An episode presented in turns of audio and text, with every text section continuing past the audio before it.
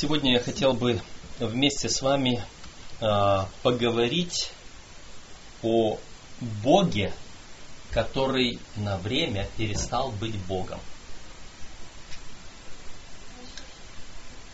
Бог, который на время перестал быть Богом. Евангелие от Иоанна. Это сотая страница Нового Завета. Евангелие от Иоанна. С первой главы. И прочитаю здесь несколько стихов, которые мы, в общем-то, уже знаем. Первые стихи первой главы Евангелия от Иоанна. В начале было Слово, и Слово было у Бога, и Слово было Бог. Оно было в начале у Бога, все через Него начало быть, и без Него ничто не начало быть, что начало быть. В нем была жизнь, и жизнь была свет человеков. И здесь, если мы будем читать всю эту главу дальше, мы поймем, что а, речь идет об Иисусе Христе, который пришел на нашу землю, потому что 14 стих говорит, «И Слово стало плотью, и обитало с нами, полное благодати и истины, и мы видели славу Его, славу как единородного от Отца». А, а Иоанн свидетельствует о нем, восклицая, говорит, «Сей был тот, о котором я сказал, что идущий за мною стал впереди меня» и так далее. То есть речь идет о том, что Слово – которое было у Бога, и которое было Бог, и которое все сотворило, это Иисус Христос. А, в то же самое время об этом слове дальше, если мы еще прочитаем 18 стих. Бога не видел никто никогда. Единородный Сын, сущий в недре Отчим, Он явил. То есть Иисус Христос был тем, который являл Бога во все время. Практически мы могли бы здесь с уверенностью сказать, что тот Бог, который в Ветхом Завете являлся Моисею, это был Иисус. Потому что Бога никто никогда не видел. И только Иисус явил его. А, Бог, который э, в столпе облачном или в столпе огненном, который с Моисеем разговаривал, который даже тот Бог, который в Ветхом Завете назван Иегова, сущий, Я есмь, мы можем с уверенностью сказать, мы можем знать это на основании Священного Писания, что это Он, это Иисус. Потому что здесь написано, Бога не видел никто никогда. Единородный Сын, сущий в недре Отчим, Он явил. Вот эти слова о том, что Иисус сущий, и мы знаем, что слово «сущий» в русской Библии, оно э, равнозначно слову Иегова. Оно переведено. Э, когда Господь Моисею сказал, назвал свое имя «Я есть сущий», э, то, по крайней мере, вот, вот это значение «Я есть тот, который я есть», так переводится на русский язык абсолютно дословно слово имя Егова – я есть тот, который я есть. И э, когда Иисус неоднократно говорил в Новом Завете, мы читаем э, слова «Я есим», а еще «Я есим сущий». Э, когда Иисус говорит эти слова, то на греческом языке это тоже получается как двойное повторение, повторение «я есть», которое «я есть». Потому что Э, в греческом языке э, глаголы сами в себе уже имеют местоимение. И поэтому, э, когда вы видите где-нибудь местоимение в тексте, переведенном с греческого, то практически в оригинале очень редко его можно там увидеть, это местоимение. Он, она, они, мы, ты, вы – это часть глагола – но не так в этих словах, когда Христос говорит «я». «Я есть» или «я тот», «я другой». А, значит, э, э, слово, значит, если вы посмотрите местоимение или глагол «я есть», «я есть», то это «айми» по-гречески. «Айми» это означает «я есть». Вот это одно слово, один глагол – он совсем по-другому будет звучать «ты есть». или Он есть. А, потому что местоимение, оно вписано вот в этот а, а, глагол. Просто местоимение «я» – это эго. Отсюда эгоизм, отсюда просто эго человека. И вот в тех местах, где написано «я есть», в наших текстах библейских, там написано «эго айми», что должно было быть «я, я есть». Я тот, который я есть. И это как раз точный перевод того, что сказано в отношении, что Господь сказал Моисею, я есть сущий, или я Иегова. Но довольно-таки много а, мы можем смотреть даже вот этот прочитанный текст Иоанна 1.18. Бога не видел никто никогда, единородный Сын, сущий в недре отчим. Сущий – это вечно существующий. Мы можем перелистнуть пару страничек и посмотреть на восьмую главу Иоанна. Это 111 страничка практически на 112 эти тексты у нас будут с 58 по 59 стихи. 58-59 стихи. А, Иисус сказал им, истинно, истинно говорю вам, прежде нежели был Авраам, я есть. Далее, следующий стих интересный. Тогда взяли каменья, чтобы бросить на него. Но Иисус скрылся и вышел из храма, прошед посреди них и пошел далее. Почему взяли каменья, чтобы бросить на него? Потому что он Мало того, что он сказал, перед этим был диалог. Он говорит, Иисус говорит, Авраам хотел видеть день мой. И увидел и возрадовался. Его спрашивают, слушай, тебе еще нет 50 лет, а ты говоришь, что ты, что Авраам видел. А он им отвечает, прежде нежели был Авраам, я есть. И они тут же взяли камень не потому, что он просто сказал, что он старше Авраама, а потому что он произнес вот это имя Бога себе.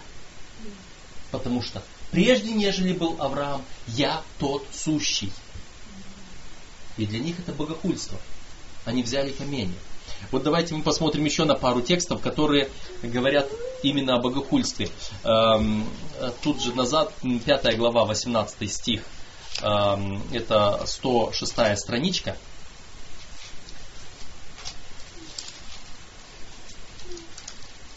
Пятая глава, стих 18 и еще более искали убить его иудеи за то, что он не только нарушал субботу, но и отцом своим называл Бога, делая себя равным Богу. Они это четко видели, и за это они искали его убить. Потому что богохульство это был самый страшный грех, а богохульство означало делать себя равным Богу. А, еще один текст прочитаем из Евангелия от Луки, 5 глава, 21 стих, это 68 страница Нового Завета. А, Луки, 5 глава и 21 стих. А, здесь тоже оно всегда хорошо читать текст э, в контексте, то есть читать побольше из главы, но мы берем один стих, чтобы побыстрее все это увидеть, заметить книжники и фарисеи начали рассуждать, кто, говоря, кто это, который богохульствует, кто может прощать грехи, кроме одного Бога. Практически э, э, Иисус очень часто, особенно прежде чем э, совершить какое-то исцеление, Он говорил, прощаются тебе грехи твои. И вот они услышали вот это и говорят, это богохульство, потому что прощать грехи имеет право только Бог. А Иисус в следующем стихе говорит, Иисус, уразумев помышление их, сказал им в ответ, что вы помышляете в сердцах ваших? Что легче сказать? Прощаются тебе грехи твои или сказать встань и ходи. Но чтобы вы знали, что Сын Человеческий имеет власть на земле прощать грехи. Говорит, сказал он расслабленному, тебе говорю, встань, возьми постель твою и иди в дом твой. То есть он э, в данной ситуации э, чудом исцеления подтвердил свое право свое, э, свою возможность или право прощать грехи, полученные им от Отца, потому что Он был Богом. Потому что он был тем, который мог это сделать, мог прощать. Он пришел для того, чтобы э, избавить людей от грехов, чтобы умереть за их грехи, чтобы взять грехи на себя. Он практически, беря все грехи всего мира на себя, он имел право объявить, что ты все, ты уже без греха, ты проще. Потому что твой грех взят мною. Но э, что мы здесь обращаем внимание в этом тексте, что нам сейчас важно и интересно, это убедиться, что слово богохульство и обвинение Иисуса Христа в богохульстве, оно обвинял, они обвиняли его в том, что он был равен Богу, по крайней мере представлял себя равным Богу. Э, для них это было чем-то из ряда вон выходящим. И действительно, представьте себе, что сегодня встал бы среди нас человек и сказал бы, я Бог. То, что говорил Христос, это означало то же самое. Он говорил, я Бог. Я прощаю грехи. Отец, то есть Отец Небесный мой Отец. Вот. И для них это было богохульство. И вот этот Иисус, этот э, Сын Божий, который называл себя Сыном Божьим. Некоторые христиане сегодня, пытаясь преуменьшить значимость э, или положение Иисуса как Бога, э, пытаются сказать, что вы знаете, Иисус не Бог, Иисус Сын Бога. А что это значит? Какая разница между Богом и Сыном Бога? Для евреев мы уже прочитали, то, что он называл себя Сыном Бога, означает, они прямо сказали, сделал себя равным Богу. То есть, что Сын Божий, что Бог одно и то же для евреев. Это богохульство. Вот. Но давайте подумаем о том, а может ли вообще у Бога быть сын? Может ли Бог рождать так, как рождает человек? Мы в Библии не читаем, что у Бога есть жена. Мы не, в Библии не читаем о каких-то других физических возможностях и способностях Бога. Но давайте мы откроем текст Э, в книге Деяний апостолов. Это страница у нас 147. 13 глава Деяний апостолов. И здесь с 32 стиха. 147 страница Нового Завета. Здесь проповедует э, Павел и говорит, «И мы благовествуем вам, что обетование, данное отцам, Бог исполнил нам, детям их, воскресив Иисуса, как и во втором псалме написано, «Ты, сын мой, я ныне родил тебя». В Библии действительно есть, и вот эта фраза «Ты, сын мой, я ныне родил тебя», вначале записанная Давидом в Псалтере, она еще несколько раз повторяется в Священном Писании. Но э, и действительно вот эту фразу используют многие христиане для того, чтобы сказать, вот видите, Иисус был рожден Богом. Но э, хочется иногда спросить, хорошо, допустим, он был рожден. Когда? В какое время Иисус был рожден Богом? Э, естественно, считается, что э, те, которые говорят, что Иисус был рожден Богом, подразумевают, что это не рождение от Марии. Рождение от Марии это, это просто было рождение его на землю. А, тем более, что Иисус сам сказал, что прежде чем Авраам был, я был. То есть уже все принимают, да, Иисус нечто больше, чем просто рожденный человек. Но кто он, Сын Божий, рожденный от Бога? Если Бог его когда-то родил, значит у него есть какое-то начало, и значит он уже не стопроцентный Бог, значит он уже может быть Бог с маленькой буквы. Вначале было Слово, Слово было у Бога с большой буквы, и Слово было Бог с маленькой буквы. Так некоторые люди пытаются истолковать вот это, потому что они говорят, Сын Божий, Он был рожден Богом. Но задается вопрос, когда Он был рожден? Библия говорит, что Он был рожден, но когда? И вот этот текст, который мы только что прочитали, Деяние 13 глава, 32 и 33 стихи, этот текст показывает, что вот это рождение, это символическое рождение. Это не было такое рождение, как мы имеем, мы понимаем, что до рождения его не существовало, с рождением он появился. Здесь сказано, мы благовествуем вам, что, во-первых, обетование. Что значит обетование? Это обещание, что что-то будет потом. Обетование, данное отцам, Бог исполнил сейчас детям их, воскресив Иисуса. А это само обетование во втором псалме написано. Ты, сын мой, я ныне родил тебя. Я сейчас родил тебя. Когда это обетование исполнилось? Воскресив Иисуса.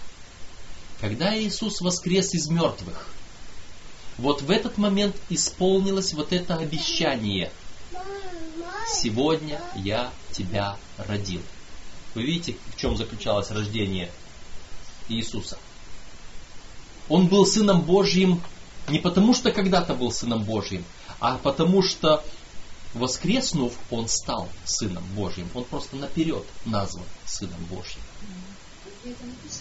Деяние, 13 глава, 32 и 33 стихи.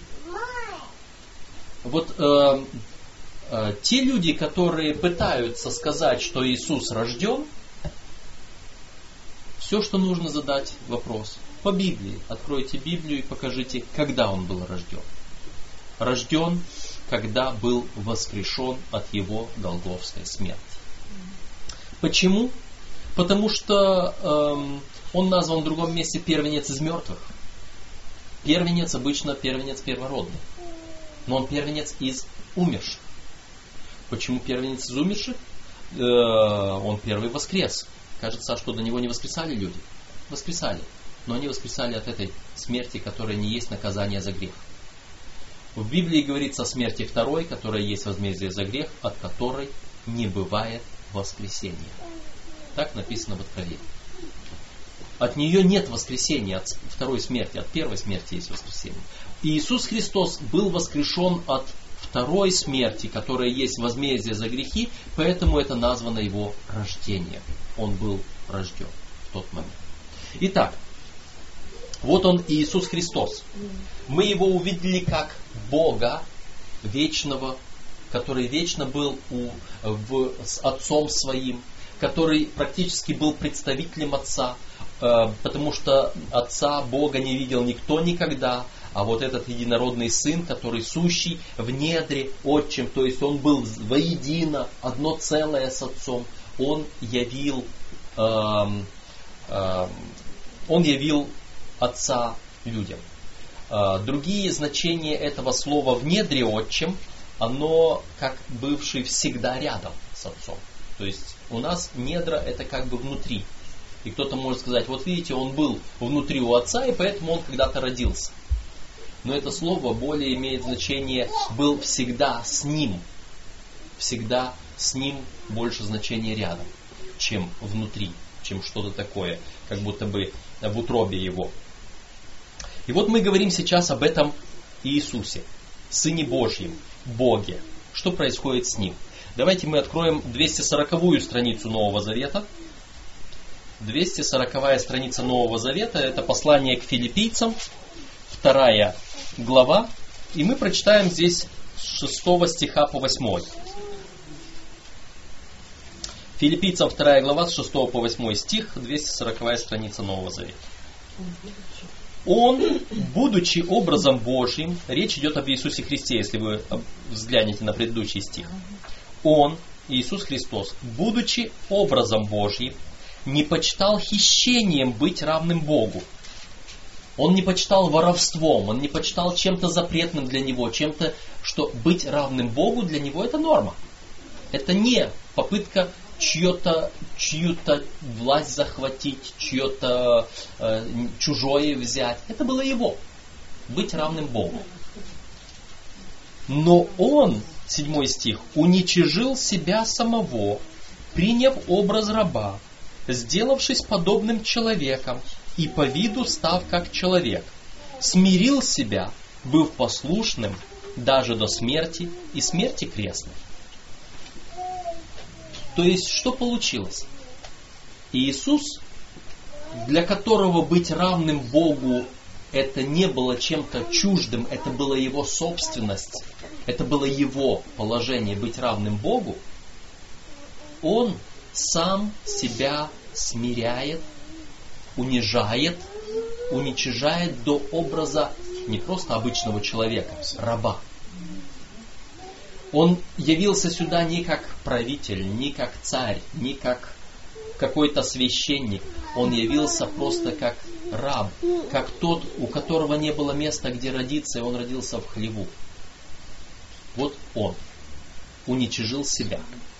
Что получается? Он просто сбрасывает себя божество. Самовольно. Сам по своему желанию. Он свое божество оставляет в стороне. Давайте мы посмотрим еще на пару текстов, которые позволят нам понять вот эту идею, как Иисус Христос должен был из Бога стать человеком. Это 264 страница Нового Завета, послание к евреям. 264 страница, послание к евреям, и тоже вторая глава, стихи 14 по 18. Вторая глава послания к евреям с 14 по 18. А как дети причастны плоти и крови, то и он также воспринял онные, дабы смертью лишить силы имеющего державу смерти, то есть дьявола, и избавить тех, которые от страха смерти через всю жизнь были подвержены рабству. Ибо не ангелов восприемлет он, но восприемлет семя Авраамова. Посему он, Иисус, должен был во всем уподобиться братьям, чтобы быть милостивым и верным первосвященником перед Богом для умилостивления за грехи народа. То есть, видите, да, он должен был абсолютно во всем уподобиться людям для того, чтобы их спасти. Иначе он не смог бы спасти, иначе он не смог бы взять на себя их грехи. А, вот, вот это одна из причин для спасения. Давайте э, посмотрим еще одну причину, почему нужно было Иисусу уподобиться человеку. Э, откроем 120 страницу. Это послание, то есть Евангелие от Иоанна. 120 страница Нового Завета. Евангелие от Иоанна, 14 э, глава и 12 стих.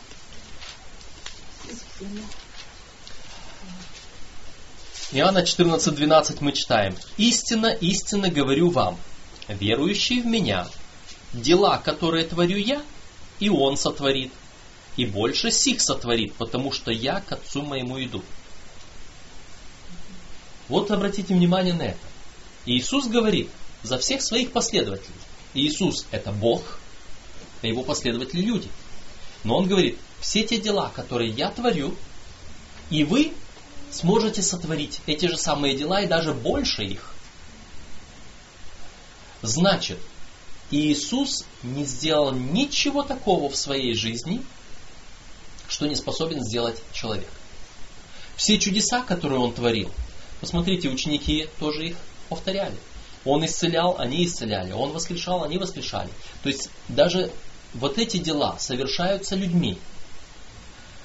Э, сегодня многие те, из тех, которые э, принижают божественность Иисуса Христа, а то даже и пытаются лишить Иисуса его божественности, они апеллируют к тому, что э, Христос говорил, э, вы знаете, я ничего от себя делать не могу.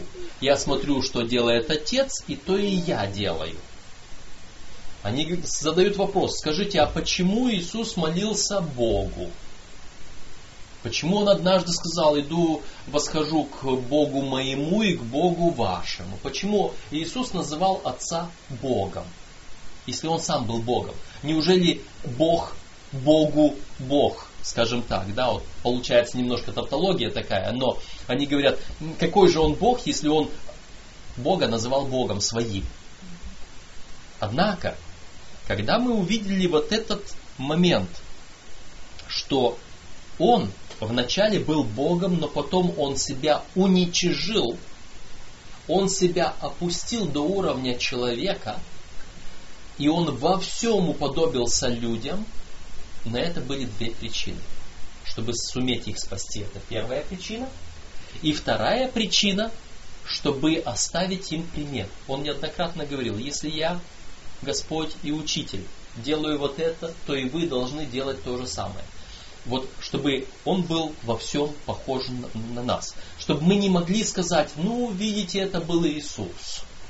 Вот потому он это мог сделать, а я не могу. У нас уже нет такой причины. Мы, перед нами уже цель во всем уподобиться Богу. Во всем уподобиться Иисусу.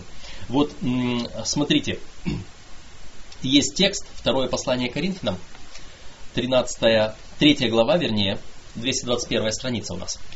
221 страница Нового Завета, второе послание к Коринфянам, 3 глава и стих 18. А, здесь говорится, все же мы, мы же все, открытым лицом, как в зеркале, взирая на славу Господню, преображаемся в тот же образ, от славы в славу, как от Господня Духа. Вот она наша задача.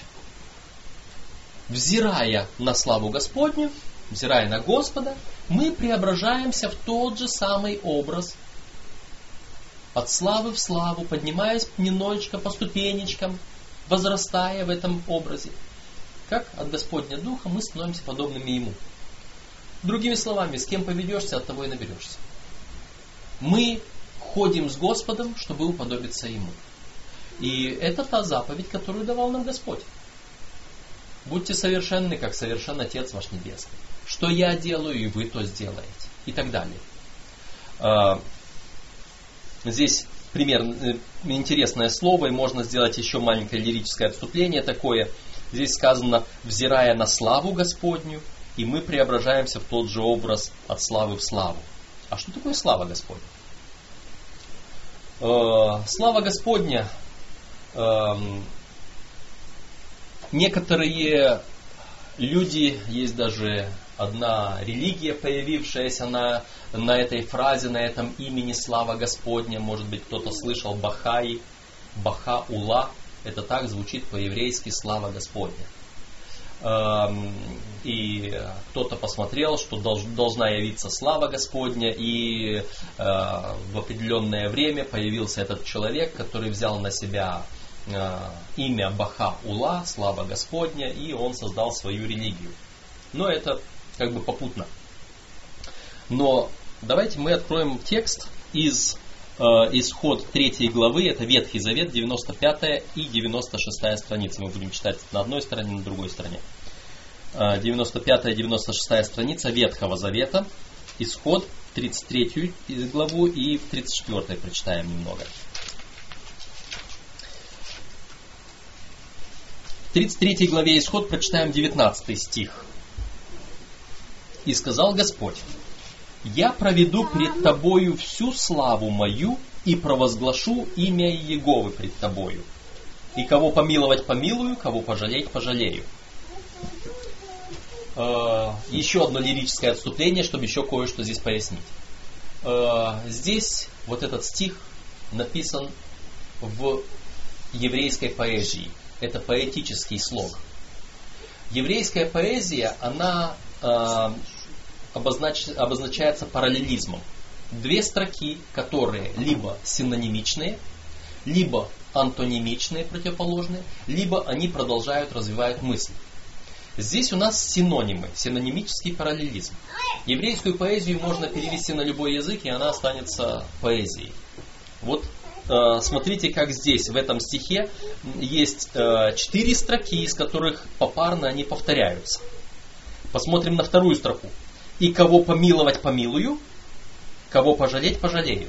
Вы видите, как это синонимы. Дважды повторяется одна и та же мысль. Потому что и помиловать, и пожалеть, принцип один и тот же. Кого помиловать, помилую, кого пожалеть, пожалею. А теперь смотрим на предыдущие две строки. И сказал Господь, я проведу перед тобою всю славу мою и превозглашу имя Иеговы пред тобою. Слава и имя – это одно и то же. Слава и имя – это одно и то же. Переворачиваем страничку и читаем Исход, 34 глава, и здесь прочитаем 5 по 7 стихи. «И сошел Господь в облаке, и остановился там близ него, и провозгласил имя Иеговы, и прошел Господь пред лицом его и возгласил, Господь, Господь Бог человеколюбивый милосердный, долготерпеливый и многомилостивый и истинный, сохраняющий милость тысячи родов, прощающий вину и преступление и грех, но не оставляющий без наказания наказывающий вину отцов детях и детях детей до третьего и четвертого рода. Моисей тотчас спал на землю и поклонился Богу. Господь произнес имя Иеговы, и показано, что он произнес. Чем является имя? Характер. Вы увидели, Господь просто описал свой характер. И это он произнес свое имя. В древности, когда давали имя детям, то давали имя по характеру. Вот когда он рождается, ему дают это имя. У нас сегодня говорят, есть такая пословица, как назовешь корабль, так он и поплывет. Вот как, какое название дали этому человеку, таким он и будет впоследствии. А, потому в Библии мы находим часто переименование людей, потому что меняется характер его. А, возьмем пример Иакова. Имя Иакова означает обманщик, потому что он при рождении обманул. Появилась рука, а потом рука убралась, родился его брат-близнец, а потом он. Он обманул, обманщик. И ему дали имя Иаков, что означает обманщик. И вы проследите жизнь Иакова, и он обманывал, и обманывал, и его обманывали, и он обманывал. А потом, когда он наконец приходит к Богу, Господь ему говорит, а сейчас у тебя больше не будет имя Иаков, а у тебя будет имя Израиль, что означает победитель. Ты боролся с Богом, победил, и людей будешь побеждать. Имя в Израиле обозначает характер. И эм, вот э, мы прослеживаем вот эти вот места, и слава, и имя, и характер – это одно и то же, как мы видим из вот этой главы. Слава человека в его имени, слава человека в его характере. По этой причине и мог Иисус Христос говорить Э, в своей э, молитве Отцу, Евангелие от Иоанна, 17 глава, это его молитва э, к Отцу, где он говорит, это 123 страница Нового Завета, он сказал, я, я открыл им имя Твое, 6 стих, Иоанна 17 глава, стих 6. Я открыл имя Твое человекам, которых Ты дал мне от века. Они были Твоими, и Ты дал их мне, и они сохранили Слово Твое он открыл имя Бога. Но мы в Новом Завете нигде не видим имени Бога и Егова, допустим, или какого-то другого Бога, ну, имени, которое Иисус якобы открывал ученикам. А вот характер, вот характер Бога он открыл во многом. И мы только то и видим, что видим какие-то еще одни черты характера Бога, открывающиеся в Иисусе. И потому и он мог сказать, а теперь любите друг друга, как я вас возлюбил. Вот. То есть имя и характер. И вот здесь э, мы возвращаемся к славе Божьей. Э, смотрите, э, 17 глава э, в стихе какой стих? 17 глава, 5 стих. Да, пятый стих.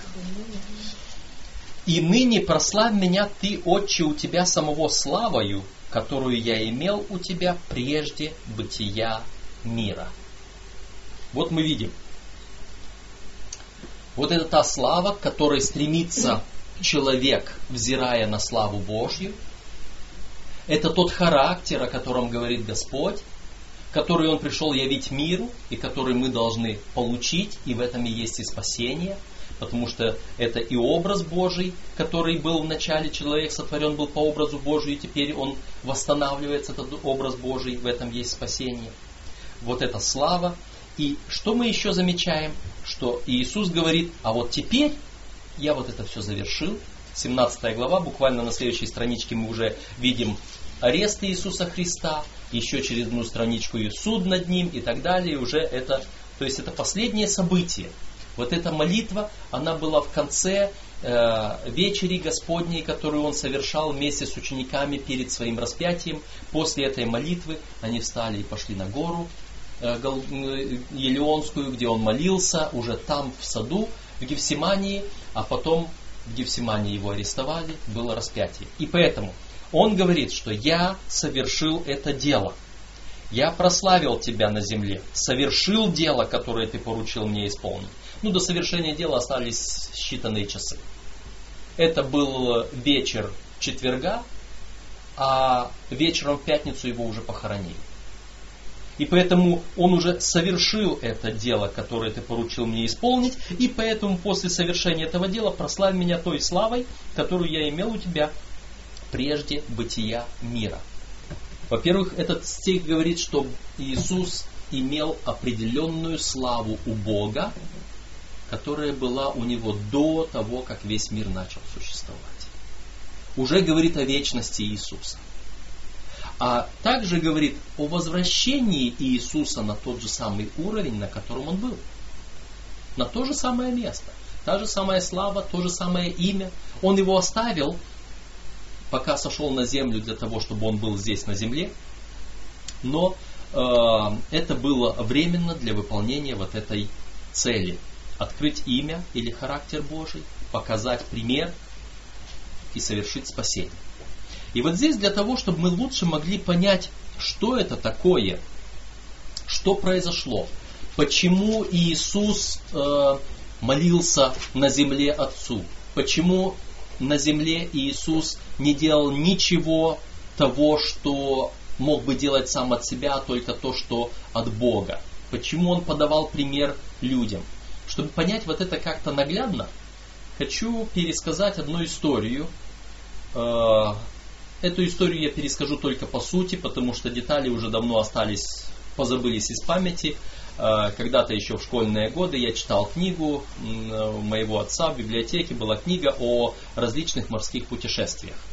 Э, книга, в которой описывались э, кругосветные путешествия, одиночные плавания, необычные какие-то морские плавания. И вот там одна из историй была о том, что была поставлена цель изучить, э, чтобы потом приготовиться к этому, э, изучить, как может выжить человек в океане, оказавшись э, в шлюпке среди волн, без ничего, в океане, вот после кораблекрушения. Несколько человек были отправлены в обычной спасательной шлюпке через Атлантику из Европы в Америку. А, они были отправлены вот так, с пустыми руками. Они должны были пересечь Атлантику, переплыть, не имея у себя ничего. Они должны воду выпаривать, они должны рыбу себе руками ловить, они должны все остальное делать. То есть это представьте себе, что люди потерпели кораблекрушение, а, и все, что у них есть, это вот они и лодка. Больше ничего. Конечно, потому что это был эксперимент. Э, на определенном расстоянии от них их сопровождала другая лодка.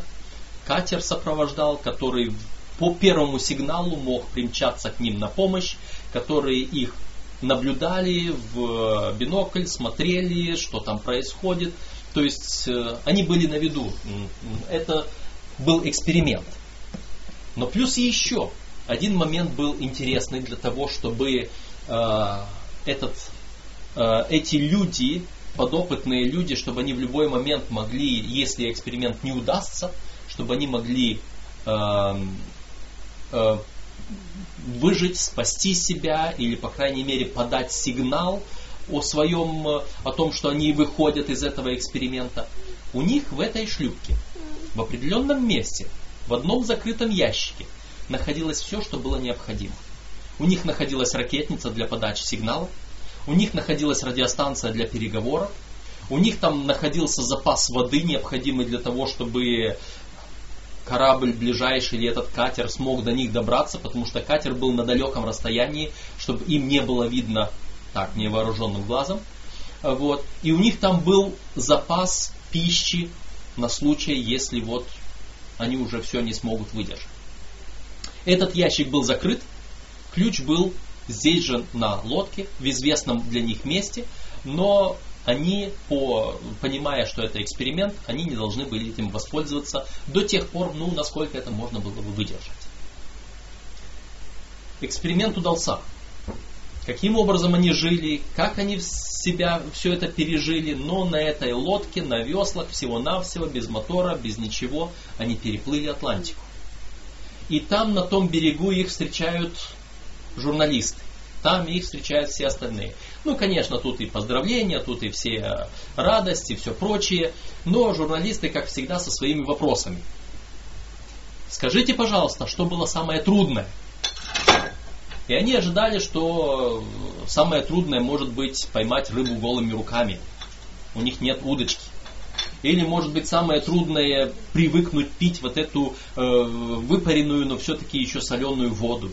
Или самое трудное было им научиться, найти методы и продержаться этих несколько дней, пока до них дошло, что они могут сделать для себя. Но ответ был совершенно другой, для многих неожиданный. Говорит, самое трудное было удержаться и не взять ключ и не открыть вот этот ящик. Вот что было самое трудное. Если бы этого ящика здесь не было, то было бы легче. Но этот ящик здесь присутствовал. И они знали четко, в этом ящике у них есть все. Чистая вода, вкусная еда и все другие средства для спасения. Но им просто нельзя это делать. И вот он ключ, и они этот ключ могут видеть, и они этот ящик могут видеть. И вот не протяни руку и не открой ящик и не воспользуйся вот этим. А теперь вспомним э, искушение Христа в пустыне. Сатана подступает к Иисусу и говорит, скажи вот этим камням, чтобы они стали хлебами. Или прыгни с крыла храма, ангелы же тебя поднимут, поддержат, и ты не разобьешься. Что было самым трудным для Иисуса и на что хотел его обольстить сатана? Открой свой Божий ящичек, где у тебя хранится Божья природа. И воспользуйся своей силой и сделай то, что не прописано в твоем эксперименте. Иисус Христос пришел, чтобы на земле быть человеком, не Богом. И он добровольно уничижил себя, потому что он хотел спасти людей в своей любви. Сатана знал, что если только Иисус воспользуется божественной природой и сделает что-то как Бог, то на всем этом деле будет поставлен крест. Он не сможет спасти людей. Сегодня некоторые пытаются принизить божество Иисуса только потому, что он не воспользовался ключиком от своей божественной природы, которая была всегда у него в кармане, грубо говоря. Она была. Он был сто процентов человек и сто процентов Бог. Но он жил сто процентов жизнью человека и ни разу не воспользовался своей божественной природой. Поэтому он Богу должен был молиться, как человек. Он зависел от Бога. Он мог делать только что, то, что Бог ему давал силу, только то, что Бог ему говорил. И все, что он сделал, он сделал только то, что каждый из нас может сделать, если точно так же будем доверять ему. Сегодня, имея вот этот образец Бога, Бога, который отказался быть Богом ради нашего спасения, который на долгие 33 года отложил свое божество в сторону и прожил жизнь так, как мы – Сейчас, когда мы имеем этот пример, есть слова в Библии «неизвинителен ты человек». Мы не можем сказать «да, это был Иисус». Да, это был Иисус. Но Он сделал гораздо больше, чем мы можем сделать. Он закрыл свое божество на ключ и не касался его. Зависел от своего Отца. Сегодня мы, если будем взирать на славу Господню, мы можем преображаться в тот же образ от славы в славу, как от Господня Духа. Сегодня я хотел бы подвести итог. Евреям 4 глава, это страница 265, 265 страница Нового Завета, послание апостола Павла к евреям, 4 глава, и прочитаю здесь стихи 14 по 16. Итак, имея первосвященника великого, прошедшего небеса, Иисуса Сына Божия, будем твердо держаться исповедания нашего, ибо мы имеем не такого первосвященника, который не может сострадать нам в немощах наших, но который, подобно нам, искушен во всем, кроме греха. Посему, да приступаем с дерзновением к престолу благодати, чтобы получить милость и обрести благодать для благовременной помощи. Мы имеем такого первосвященника. И поэтому будем приступать к престолу благодати. Иисус Христос сказал, когда Он говорил, что дела, которые я делаю, и вы сделаете, Он говорил, потому что я иду к Отцу моему, и все, что не попросите, я дам вам. Он сейчас готов ответить на всякую нашу нужду. И поэтому Иисус наш Бог. Он наш Творец, Он наш Искупитель. Мы Его прославляем, мы Ему поклоняемся, мы Его признаем. Поблагодарим Его, помолимся.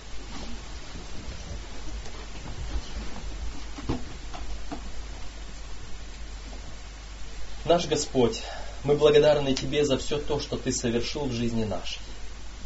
Мы благодарны Тебе за то, что Ты в свое время сделал этот подвиг, когда Ты оставил небо, оставил престол свой, оставил все творение и спустился на нашу землю и принял образ раба, самого низкого человека, чтобы спасти каждого из нас и оставить нам пример, и открыть нам характер Божий, и чтобы мы могли иметь спасение, и чтобы сейчас мы могли иметь дерзновение обращаться к Тебе, Богу нашему.